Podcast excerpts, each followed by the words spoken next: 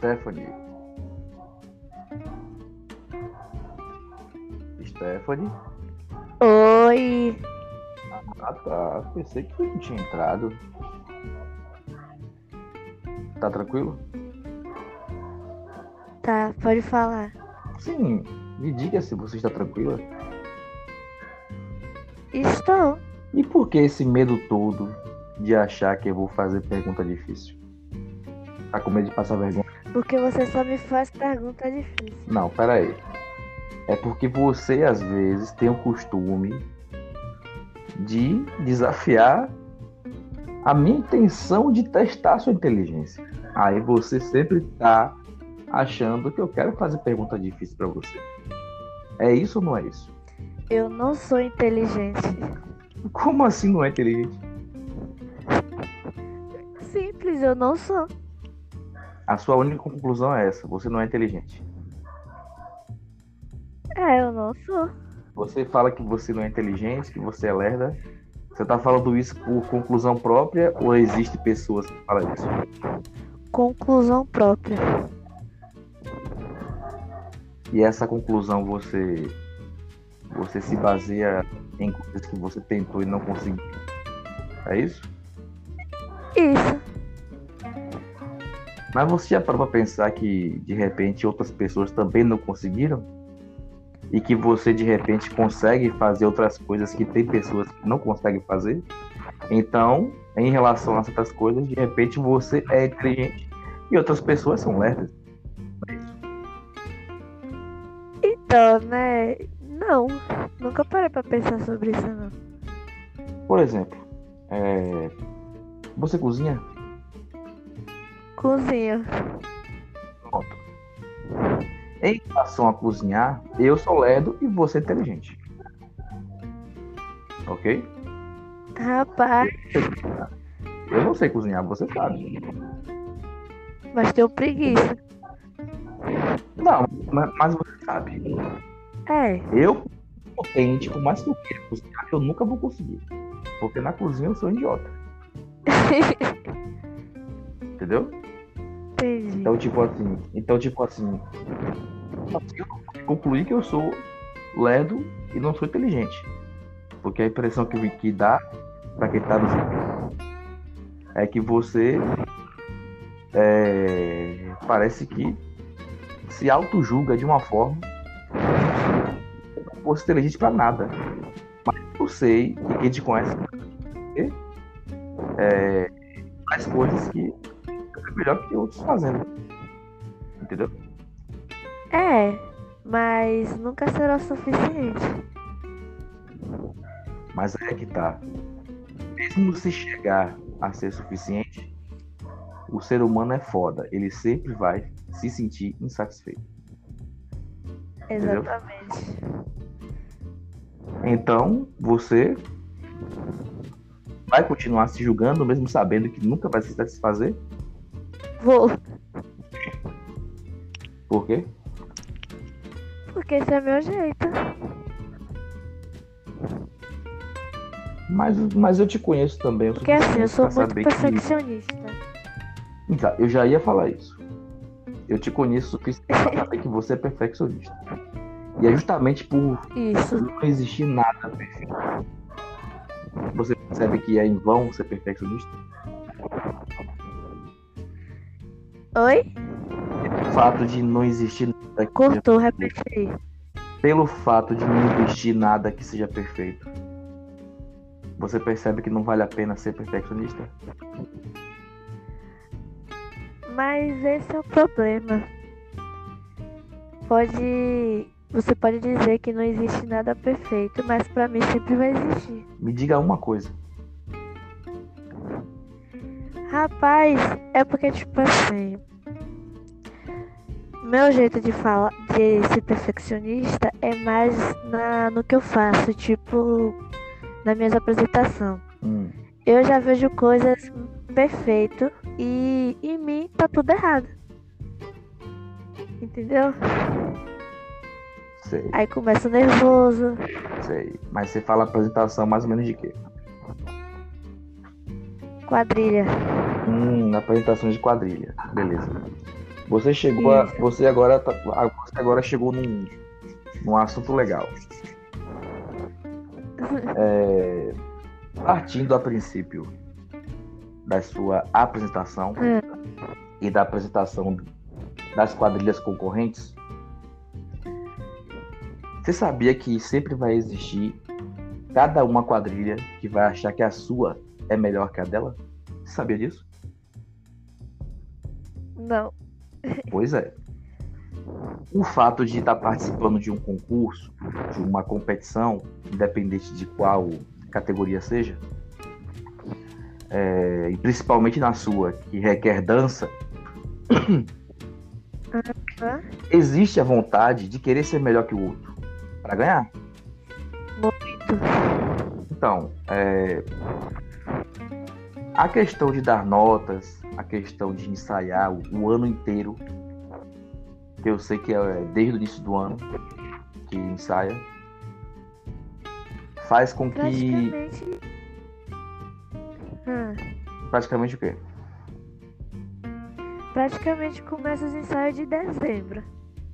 A partir de dezembro, para apresentar em junho. É.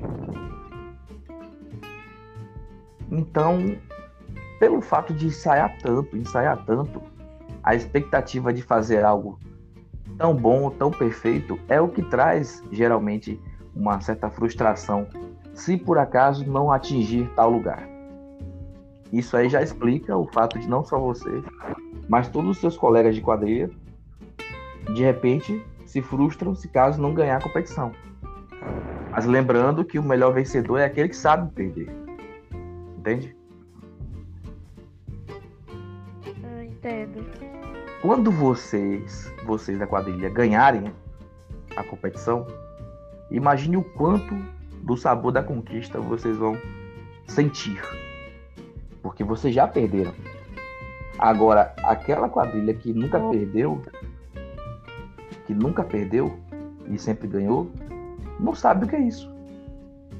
Porque não tem graça ganhar sempre.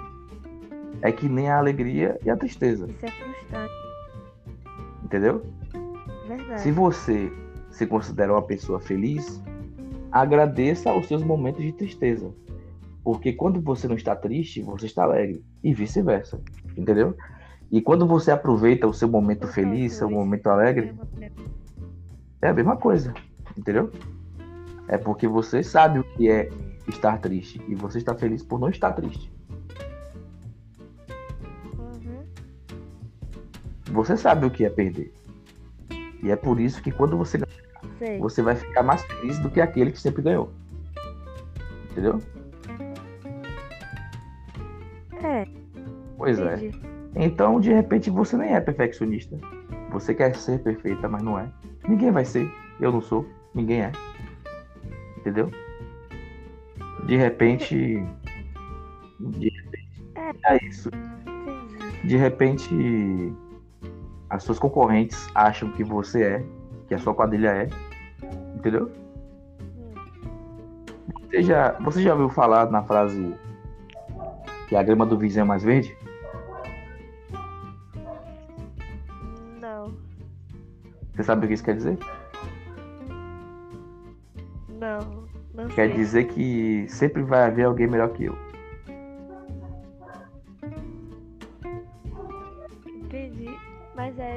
Problema na minha cabeça. Eu não quero que ninguém seja melhor que eu. E por que você acha que alguém é? Pelo esforço Hum, e. pelo esforço, o seu. paciência. Não, dá pra. Hum. Então você acha que de repente a pessoa se esforçou mais que você?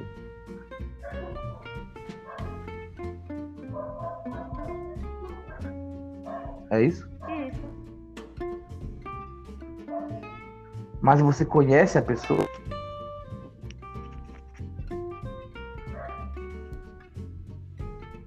Tem alguns que conheço. E você julga que elas são melhores? E você acha mesmo que elas também não acham que você é melhor que ela? Como é que você pode ter Não. certeza disso? Por que é que você acha que eles se esforçam Ai, tanto? porque... É porque eles querem tentar ser melhores que você. Ai, que complicado. Não, peraí, olha só. Se você acha que eles se esforçam tanto para ganhar de você, é porque na cabeça deles eles têm que se esforçar muito. Ou seja, para eles você é melhor que eles. Entendeu agora?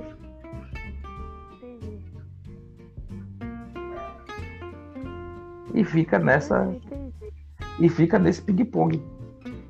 Você se esforça. Competição. Sim, é uma competição. Mas eu tô te explicando, mas eu tô te explicando que se você se esforça muito para ser melhores, melhor que elas, e você percebe que elas também se esforçam, se elas achassem que você não é melhor que elas, por que que eles iam se esforçar tanto? Entendeu? Pra ganhar de outras quadrilhas. Mas eu tô falando do exemplo seu para com as outras quadrilhas também. Porque eu sei que todo mundo é contra um contra o outro. Mas, É. mas seu grupo tá incluído. E isso pode ser levado em consideração a qualquer coisa da vida. Você colocou o exemplo da quadrilha. Você colocou o exemplo da quadrilha. Mas quando você for fazer uma entrevista de emprego, você vai estar concorrendo com outras pessoas que também querem a mesma vaga. Entendeu? Verdade. Você vai achar que fulano é melhor que você, fulano vai achar que você é melhor que ele. Entendeu? E sempre vai haver essa competição. Sempre. Sempre. Isso acontece muito também na família. Até demais. É, você duvida. Pois é. Ainda bem que você não duvida. É onde é que tem mais é isso. É em família. Nesse, as- nesse aspecto familiar, você sente isso na pele? Rapaz, não. Mas se você tá tendo certeza que tem, é porque você talvez já testemunhou, então. Já. Então, então, sem precisar citar nomes, qual seria o exemplo assim de alguma coisa que poderia se comparar à competição na família? Tipo. Ser melhor na condição. A situação financeira, status, essas coisas. Sei. É. Mas será que isso é mais Ai. para um lado de, de que forma assim, mais ou menos? Não, tipo, fica como fosse passando, soltando piadinha. Dizendo, ah, eu posso, você não pode. Hum, sei. Já vi muito. É. Você tá ligado que isso aí acontece em toda a família, né? Todas as famílias. Na minha, tam- na minha também acontece isso. E outra coisa também em relação a isso que acontece na família é o fato de fofoca. Muito. Aí você se identificou, né?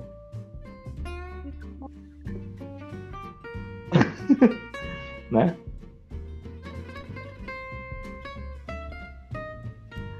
Você se identificou? Claro. Então você tá se. Você tá confessando que é fofoqueira, é isso?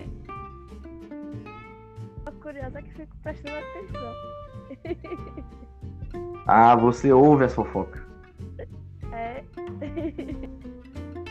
Todo mundo faz. Onde tem mais. Todo mundo fofoca. Muita gente fala assim, ah, todo mundo tem um vizinho, uma vizinha fofoqueira. Mas nós também somos vizinhos fofoqueiros dos outros. Sabe? É, sabendo que todo mundo é. Claro. Você é fofoqueira, eu sou fofoqueiro. Nós somos fofoqueiros, estamos juntos. Sabe? É de lei. Como é que é? Isso já tá no sangue. Ah, minha filha.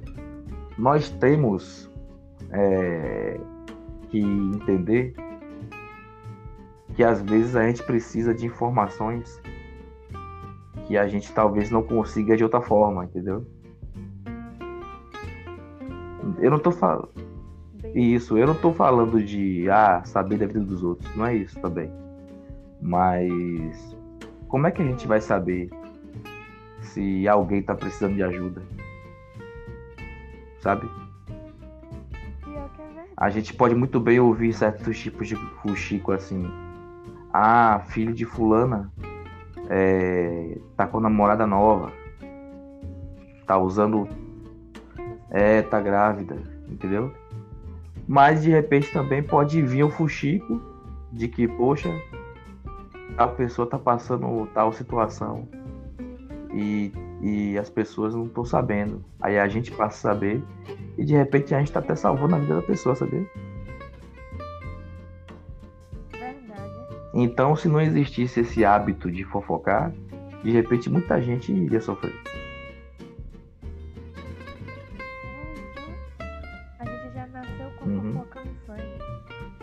De repente a gente só nasceu graças a uma fofoca, né?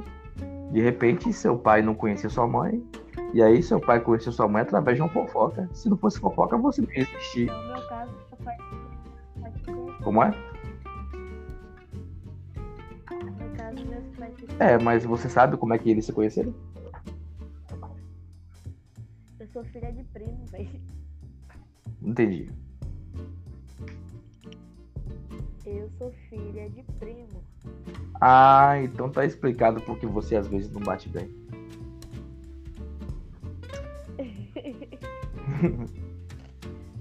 Mas é filho de primeiro grau? Primo de primeiro grau?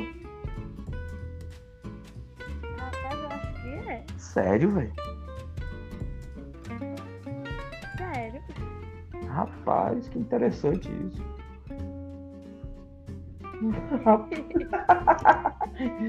Rapaz, velho. Eu já, eu já conheci uma pessoa que era filho de, de primos também, de primeiro grau. Era uma pessoa que gostava de botar café na geladeira, de limpar o ouvido com prego, sabe? É. É uma pessoa que, que, é, que, que não bate bem também, igual você.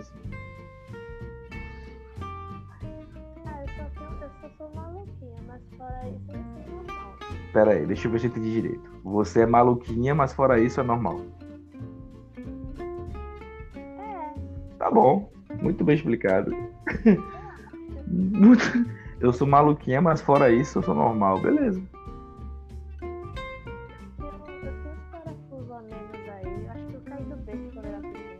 É, e de cabeça, né?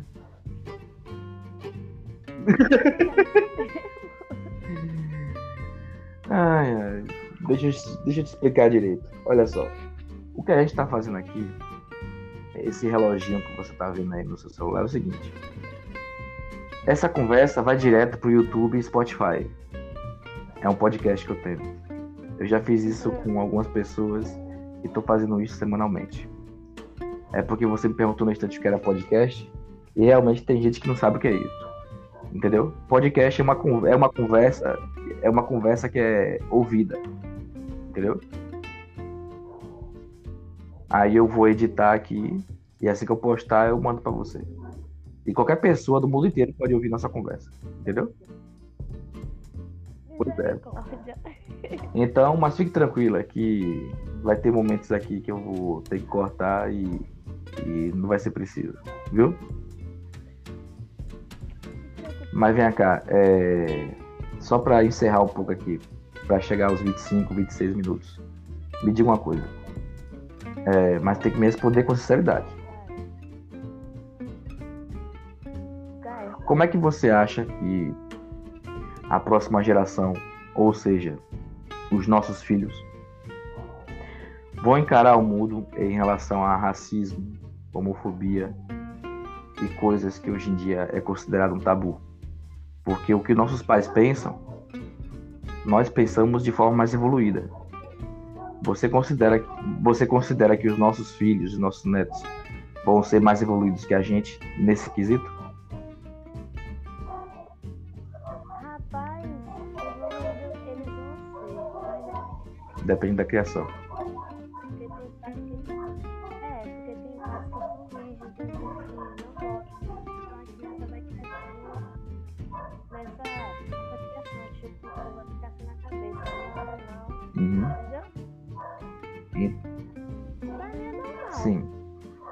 Nesse quesito de tabu, eu acho que você está querendo dizer o seguinte: me corrija se eu estiver errado. É, Você pensa diferente dos seus pais, de forma mais evoluída. Por mais que eles falam, por mais que eles falem que tal prática é errada, para você é normal. Não, sim, mas é de forma diferente. Não é igual a eles, é diferente. Sim. Não, não Uhum. é.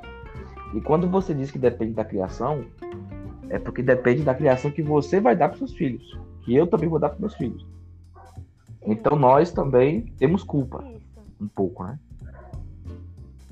exatamente. E você acha que tudo que você sabe hoje foi por conta somente da criação? Ou você tem influências de amizade, de televisão, de internet também? Rapaz, hoje em dia tudo em volta é sobre Hum. internet. Então, eu boto muitas coisas na criação, eu mais pela internet. E pelas ruas também, né? A gente vai ver. Ah, você fala o cotidiano. É, Você já passou por algum exemplo do cotidiano, no dia a dia da rua, que você aprendeu e hoje põe em prática? O que é que você aprende na rua?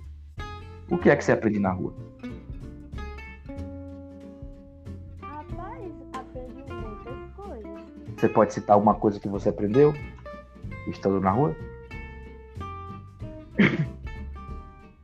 Eu sou lerda, eu não aprendi nada. Muita gente pode achar que é besteira, mas o fato de você saber andar na cidade que mora já é uma forma de você saber onde não andar também, onde é perigoso, onde é tranquilo. É o básico. Mas tudo começa no básico, né? Concorda? Também saber falar com as pessoas também. O fato de falar com outras pessoas, isso inclui não só onde a gente mora, mas se você for sozinha para para outro país, para outra cidade, para outro estado, quem tem boca vai a Roma.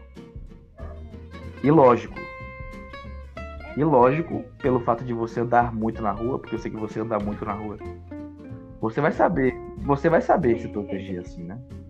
Ou não? Sei. É, isso é o mínimo, né? Se acontecer alguma coisa, tem que pedir socorro.